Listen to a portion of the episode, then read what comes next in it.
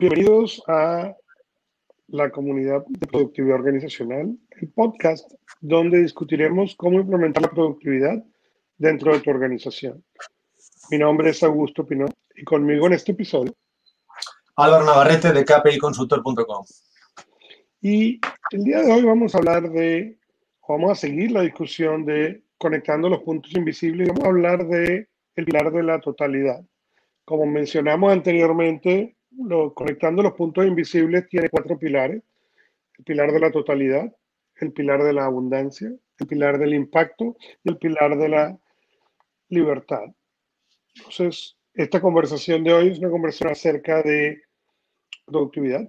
Eh, yo siempre he dicho que la productividad es sobre la confianza. Eh, y confiar en uno mismo y confiar en el sistema que uno tiene que le va a traer las cosas que uno necesita a la atención cuando es necesario. Del mismo modo, siempre he dicho que no hay nada complejo en este misterio de la productividad. Es todo acerca de principios, consejos, mejores hábitos y utilizar la tecnología para poder apoyarlo. Pero la idea de hoy es hablar un poco del, del pilar de la totalidad y es donde vamos a llevar la, la discusión. Dentro del concepto de conectar los puntos invisibles, el pilar de la totalidad habla sobre ser responsable de todo en tu vida. Una de las cosas interesantes es que hablamos de estos balances y hablamos de estos compartimientos y todo, mucha de la doctrina va a, dividir tus responsabilidades, ¿no? Y, eh, yo recuerdo una, una frase cuando yo estaba creciendo que decía, divide y vencerás. ¿No? Pero no es vencerás a ti mismo, es vencerás al otro. ¿no? Entonces, cuando pensamos que nos han enseñado y nos han adoctrinado a dividirnos en partes y a dividirnos en que tú solamente tienes que ser responsable, buscar balance por alguna de esas partes, lo que está logrando el sistema es exactamente vencerte, ¿no? Cuando buscamos la definición de total, encontramos que total significa un número completo absoluto. Dentro del pilar de la totalidad, una de las cosas de que es más importante, o que yo he encontrado más importante, es una definición. Cuando yo buscaba cómo definirlo y cómo explicarlo, encontré una definición de, se llama LP Jacks, británico, de la Primera y Segunda Guerra Mundial, en el cual él define el arte de vivir. Él dice, la persona que domina el arte de vivir hace poca distinción entre su trabajo y su juego, su responsabilidad y su placer, su cuerpo y su mente, su educación y su recreación, su amor y su religión. Pocas veces sabe cuál es cuál. Él simplemente persigue su visión de excelencia en todo lo que hace, dejando que los otros decidan si él está trabajando o jugando. Porque para él, él siempre está haciendo ambos. Y esto quizá, yo no voy a haberlo escrito mejor. Esto, es el principio de la totalidad. ¿Cuál es tu visión de excelencia? Tienes una visión de excelencia en todo lo que haces. Y si no la tienes, ¿por qué? ¿Por qué necesitas tener una distinción entre jugar, la responsabilidad, tu cuerpo, tu educación, tu recreación, y etcétera? El momento en el cual tú decides tomar la responsabilidad por la totalidad y empezar a perseguir esa visión de excelencia en todo lo que tú haces, el juego cambia completamente. Ahora bien, hay un prerequisito que es quizá de las cosas más difíciles de este pilar. Para poder realmente tomar el pilar de la totalidad, tienes que dejar de vivir en lo que se llama el, modo de la víctima. Porque el que es responsable de todas sus acciones no puede ser víctima. Lo siguiente es definir qué significa tu visión de excelencia. Normalmente yo hablo de cuatro preguntas, ¿no? La premisa, la visión, el propósito y la estrategia. La premisa es, ¿qué es lo que tú crees? La visión es, ¿qué es lo que tú quieres? El propósito es, ¿por qué lo quieres? Y la estrategia es, ¿qué vas a hacer para lograrlo? Cuando yo trabajo con clientes, hablamos de 11 categorías. Salud, aprendizaje, las emociones, la vida espiritual y, y el carácter. Una vez que tú puedes trabajar con esas cinco, que dependen solo de ti, entonces vamos a las siguientes cinco, o las siguientes seis que dependen de la gente. El amor, el ser padre, tus relaciones sociales, tu carrera, tu vida profesional, tu vida financiera y tu visión de vida. Lo interesante es que mucha gente piensa que se puede elegir alguno de estos elementos. Bueno, yo nada más me voy a fijar en mi vida espiritual, o vida financiera o en vida profesional. Y lo que tiende a pasar con eso es que todo se cae de vuelta. Si no puedes ser responsable de todo, estás viviendo posiblemente dentro de un mundo de víctimas, dentro de un proceso de víctimas. Ahora bien, como yo le digo mucho a los clientes, es muy importante entender que si decides crear esto, y decides salir de ese mundo de la víctima y decides definir claramente cuál es tu visión de excelencia, hay una cosa que es realmente importante. Para poder brincarse adelante, tienes que estar seguro que vas a tener amabilidad hacia atrás. Porque una de las cosas que tiende a pasar cuando empezamos en este proceso es que empiezas a, a criticarte a ti mismo. ¿Cómo es posible que yo no haya hecho esto cinco años antes o tres años antes. ¿Cómo es posible que todo esto me haya pasado? En cambio, en el momento que tú haces eso, lo que haces sin darte cuenta es meterte más dentro de ese proceso de víctima. Y mientras tú más vayas ahí, menos puedes brincar hacia adelante. Para poder brincar hacia adelante se necesita esa amabilidad contigo mismo hacia atrás.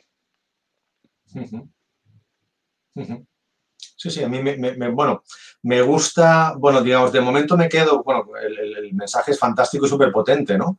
Me quedo con esa idea de vivir la vida como un juego, porque, digamos, yo, yo te estaba escuchando a gusto, imagínate si en lugar de trabajar le llamásemos jugar a la mitad de la vida que pasamos. Digamos, un tercio lo pasamos trabajando, un tercio lo pasamos durmiendo y se supone que otro tercio lo pasamos esperando o haciendo cosas ociosas, ¿no? Pues ¿por qué le llamamos trabajar en lugar de, vivir, ¿no? entonces, eh, eh, digamos, sí, digamos, yo, yo sí reconozco que normalmente las empresas que admiro, digamos, funcionan de una manera más informal, que no la rigidez que nos da la realidad, ¿no? Digamos, ¿por qué una persona se levanta un lunes y está deseando que acabe la semana el viernes por la tarde, que es el día más feliz de la semana? Cuando en principio, digamos, si somos felices y jugamos trabajando, deberíamos esperar esa, esa semana, ¿no? Entonces yo, yo anoté, digamos, quizás y, también utilizo una palabra tuya, digamos, responsabilidad, digamos, responsabilidad implica ser responsable, pues quizás somos irresponsables cuando no amamos lo que hacemos, ¿no? Entonces yo entiendo que simplemente dirigiéndome a los empresarios que supuestamente deciden tomar futuro, porque digo, una, cosa es ser empleado, quizás no tienes otra opción y has decidido ser, empleado, pero yo entiendo que los empresarios normalmente responden a una utilidad que saben hacer, responden a un dolor que tiene la sociedad y normalmente tú haces aquello que te gusta. Entonces, si haces aquello que te gusta, yo no diré que juegues eh, haciendo tu trabajo, pero disfrutas haciendo tu trabajo. A mí me encanta lo que hago y no concibo estar 10 o 12 horas al día haciendo una cosa que no me guste. Entonces, normalmente en mi balance diario, si yo trabajo 10, 12, 14 horas cada día que las hago, normalmente llego a casa y digo, vamos a ver qué hice bien, qué hice mal. Y en mi balance, supuestamente, mi activo de tiempo feliz normalmente debe ser superior al tiempo en el que he estado jodido. Y si yo sigo haciendo eso mal, pues soy un irresponsable. Entonces yo entiendo que, que sobre todo como empresarios tenemos la, la obligación, de, digamos, de dirigir nuestro tiempo hacia, digamos, hacia, hacia esas búsquedas de tiempos productivos, de felicidad, porque queremos hacer un mundo mejor gracias a nuestras eh, queridas eh, pequeñas y medianas empresas. ¿no? Entonces, claro, yo, yo, me pregunto y te lanzo la pregunta, Augusto, digo, ¿por qué crees tú que la gente es tan irresponsable cuando el ser humano, mm, supuestamente, lo obvio, deberíamos trabajarlo de, de esta manera? ¿no? Pues en parte por miedo, ¿no? Eh, piensa, piensa el primer objeto, obstáculo que tiene cualquier pyme cuando empieza, ¿ok? Es que la gente que rodea normalmente a este empresario le va a decir, no, ¿para qué va a hacer eso? Ve y busca un trabajo, alguien que... El, inclusive dentro de los pymes exitosos y los empresarios exitosos, la gente siempre se pregunta, pero ¿por qué no buscaste un trabajo? Hay un cuento, una historia, eh, esta persona era eh, vicepresidente de mercadeo de, la corporación de McDonald's aquí en Estados Unidos. Una persona exitosa por muchas maneras de medirlo. Y en un momento decide retirarse de la corporación y abrir su propia consultoría. ¿Okay? Y él le explica la relación en su casa de cómo su esposa eh, opuso la decisión, él lo hizo, ¿ok? Y se convirtió en el consultor de otras corporaciones tipo McDonald's, ¿ok? Para la parte de mercadeo y estrategia. Y lo interesante es que él dice que 17 años después, ¿ok? Su esposa todavía le pregunta consistentemente cuándo va a dejar la consultoría y va a volver a trabajar para la organización. Y esa es la realidad de mucha gente. La realidad de mucha gente es esa parte. Y es difícil porque nos han enseñado a que mostrar el sufrimiento es algo para estar orgulloso. Cuando la gente te ve y no puede saber si tú estás jugando o estás trabajando, cuando la gente te ve y ve que tú llegas a la oficina con una sonrisa y que trabajaste ocho horas y el día estuvo difícil, de todos modos sales contento. Para la gente le parece que eso no es normal. Y es cierto. Porque la, normalidad nos ha llevado a otro lado. Ahora, eso no quiere decir que el concepto normal como la gente lo conoce es el correcto. ¿Por qué tú tienes que vivir tu vida pensando en lo miserable del lunes a las 8 de la mañana y que gracias a Dios es viernes a las 5 de la tarde. Claro. No existe una sola razón para que eso sea así.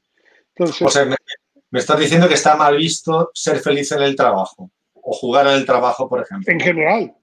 En general. Sí, sí, estoy de acuerdo. O sea, no, es en el trabajo. Es si tú empiezas a decirle a la gente, yo soy feliz, la gente empieza no querer contigo, porque la, felicidad no quiere compañía, la miseria quiere compañía. Yo quiero saber que tú eres miserable como yo el lunes a las 8 de la mañana. Yo no quiero saber que tú vas a trabajar y eres feliz y, te tiras un día de 12 horas, ¿ok? Y al final del día estás satisfecho. Yo lo que quiero saber es que tú el lunes a las 8 de la mañana eres miserable para yo decirte que yo soy más miserable que tú. Sí, lo que llamamos aquí mal de mucho consuelo de tontos, ¿no? Sí, sí, correcto. Pero eso es lo que sucede. Si piénsalo. La gente comparte más las miserias que las alegrías. No, es así, es así. Pero, se preguntan por qué sienten la miseria. Claro. Bueno, pero digamos. Todos tenemos problemas. Claro, e-, es justamente lo que hablábamos hace un minuto en cuanto a las excusas, ¿no? Yo entiendo que si uno piensa con mentalidad joven de rico, digamos, piensa en soluciones, se enfoca, crece. Si uno es pobre mentalmente y se puede ser rico mentalmente pobre, pues se enfocan las excusas y los problemas, ¿no? Entonces yo, lo que me pregunto es eh, si vamos a buscar esa totalidad y ese equilibrio y esa responsabilidad, yo me anoté cuatro palabras eh, antes de preparar, digamos, responsable, visión de excelencia, equilibrio, totalidad. Pues yo entiendo que los empresarios en ese sentido somos un poco adelantados o digamos una persona que gestione, un manager, un, encargado, tiene una visión de, digamos, mm, desde el punto de vista de definición, lideras más tu vida porque diriges tu vida quizás más que otras personas. Otra cosa es si lo haces bien o mal, ¿no? Dependiendo del éxito que tengas o, la oportunidad. Pero yo entiendo que cuando uno se enfrenta a problemas de tiempo en la vida, normalmente lo que quiere es llegar al final, al final de la semana teniendo más tiempo. Y yo la gente rica que admiro normalmente son los que menos trabajan y más felizmente trabajan cuando lo hacen y con su tiempo normalmente no lo dedican a hablar de problemas, ¿no? Entonces yo voy por ahí, ¿no? Pero hay, hay un problema que la gente tiene incorrectamente con respecto al trabajo. Y es que ya trabajo. Yo paso muchas horas en la oficina. Probablemente más de lo que pasa la gente miserable de 9 a 5. Ahora, ¿cuántas de esas horas yo estoy considerando que son trabajo? Correcto. Correcto. Cuando tú piensas en, y la gente dice, ¿cómo Bill Gates o Steve Jobs o Bezos pueden llevar ese ritmo de trabajo? Ellos no trabajan. Muchas de esas cosas no son trabajo. Muchas de esas cosas para ellos no son trabajo. Entonces, al no ser trabajo, ellos no consideran que trabajan claro. 14 horas al día.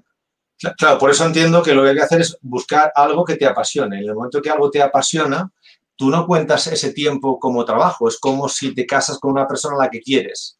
Si te rodeas de personas a las que quieres, no contabilizas ese tiempo como tiempo eh, pasivo, es tiempo activo, es tiempo de felicidad. Entonces, lo importante es que uno cuando se levanta por la mañana decida con quién se relaciona y qué es lo que va a hacer al día. Correcto. Por ejemplo, yo tengo un cliente o tenía un cliente ¿ok? Eh, se acabó la, la, el trabajo que estábamos haciendo juntos, pero estábamos haciendo un plan estratégico para una cosa que él iba a hacer en su negocio. ¿okay? Y para mí fue muy interesante, aprendí mucho de esta persona, ¿no? Era una persona muy interesante. Eh, cuando entramos a hacer el plan estratégico, la primera reunión fue en su oficina normal. Establecimos que íbamos a trabajar juntos, qué, qué, cuáles eran los objetivos. Y cuando fue a llegar la segunda tiempo de la segunda reunión, eh, estamos hablando, vamos a vernos en tu oficina. Esto obviamente pre, pandemia, ¿no? Y su respuesta fue, no, no, no, yo no hago pensamiento estratégico en mi oficina. Se me hizo curioso, ¿no? Bueno, ¿dónde nos vamos a reunir? Me dice, nos vamos a ver en, en, un, bar de, para, para fumar tabaco en esta dirección. Ok, llegamos a este lugar, ¿no? Y nos sentamos ahí. Yo le, hice la pregunta porque se me hizo curioso, ¿no? Pero no era marihuana, no era un bar de marihuana. No, no, no, no, no, estábamos fumando habanos, ¿ok? Eh, cigarros, pero fue, muy interesante porque su concepto era que si tú vas a pensar estrategia y tú vas a pensar cómo vas a tirar la piedra suficientemente lejos para que valga la pena luchar Correcto. Entonces tiene que ser en un, en un lugar donde tú lo vas a disfrutar el proceso y donde tú te puedes relajar para que el proceso de creación sea libre. Me parece fantástico. Digo, uno no planifica sus vacaciones en el trabajo, lógicamente. Pues me parece fantástico. Exacta, y bueno, exactamente fue lo que yo aprendí. Esta persona trabajaba desde el criterio normal, 15, 16 horas al día. ¿okay? Pero muchas de esas horas de trabajo eran de este modo. Entonces, claro, para él no era trabajo. Sí, él se sentaba, a lo mejor las reuniones duraban tres o cuatro horas, pero eran tres o cuatro horas en las cuales él estaba sumamente relajado, sumamente cómodo, no importaba. Sí, sí, sí, sí, Se nota, digamos, que esas personas, eh, como le llaman los líderes silenciosos, ¿no? Digamos, gente que está y no te das cuenta que está y resuelven todos los problemas y además lo hacen con una, digamos, con un don de gentes que fluyen las cosas, ¿no? Correcto. Y aprendí mucho de esta persona por esa razón. Aprendí a cómo buscar que estas cosas sean de ese modo. Claro. Pues yo, aquí, por ejemplo, eh, una cosa que me sirve mucho es, eh, digamos, intentar enfocar el día a día desde el punto de vista de buscar tiempos, ¿no? Digamos, si el empresario debe ganar tiempos, por ejemplo, si estás contento, busca más tiempo para hacer aquello que te da, que te da más placer. Por ejemplo, yo tengo, no sé, personalmente yo quizás llevo eh, unas 30 cuentas Vale, hace tres años yo tenía 86 cuentas de clientes personales en mi consultoría. ¿Qué pasa? Intento trabajar con gente que, no me da por el culo, que normalmente no siempre son los que mejor te pagan, porque a veces tienes malos clientes o con los que no te entiendes. ¿eh?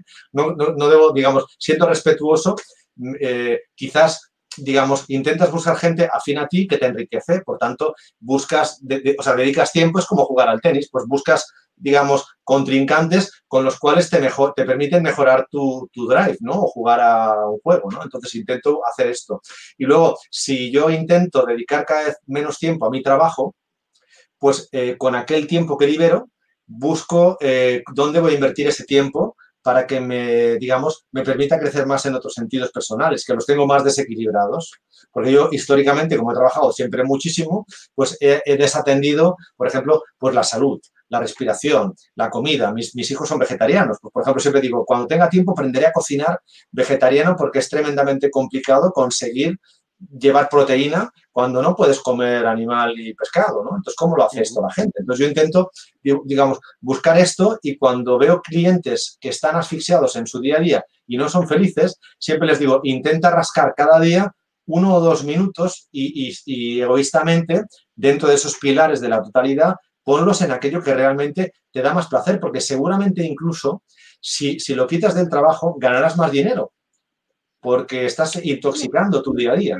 Así es, y cuando esto, este es un, este cliente que yo conocí mucho antes de, de, descubrir este texto, y para mí me impresionó mucho cuando, cuando yo lo analicé hacia atrás, okay, pude ver ese ejemplo, cuánto esta persona realmente vivía, vivía de este modo. Okay, vivía en el sentido de que no había realmente una distinción entre lo que él hacía, ni entre su trabajo, ni su juego, su, responsabilidad y su placer. Su, todo para él era una sola cosa, ¿no? Y una de las cosas que él había hecho, esas tareas que para él eran tediosas, ¿okay? ¿Cómo convertirlas en no tediosas? Y una de esas era para él la estrategia, era una tarea tediosa. Claro. Entonces, la, la, manera de resolver y eliminar el tedioso era, yo solamente hago estrategia en un lugar donde yo me puedo relajar y estar totalmente feliz y las reuniones eran larguísimas, o sea, tres, cuatro horas de sesiones de estrategia, pero eran de una manera en la cual eh, yo tenía que fijarme la hora de salida para, facturar. Perdía el tiempo sin, sin no, no, no de manera de desperdiciar, sino que se convertían en unas reuniones muy, muy, muy largas porque era un ambiente muy, muy relajado. Claro. Al mismo tiempo eran unas reuniones muy, muy efectivas. Perfecto, sí, sí, sí. Pues me encanta la idea y, y, y tomo nota del ejemplo, ¿no?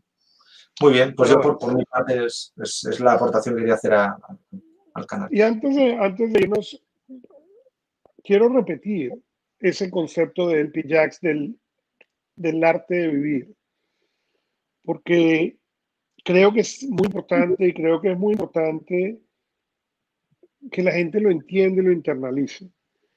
Entonces, el maestro del arte de vivir hace poca distinción entre su trabajo y su juego su responsabilidad y su placer, su cuerpo y su mente, su educación y su recreación, su amor y su religión.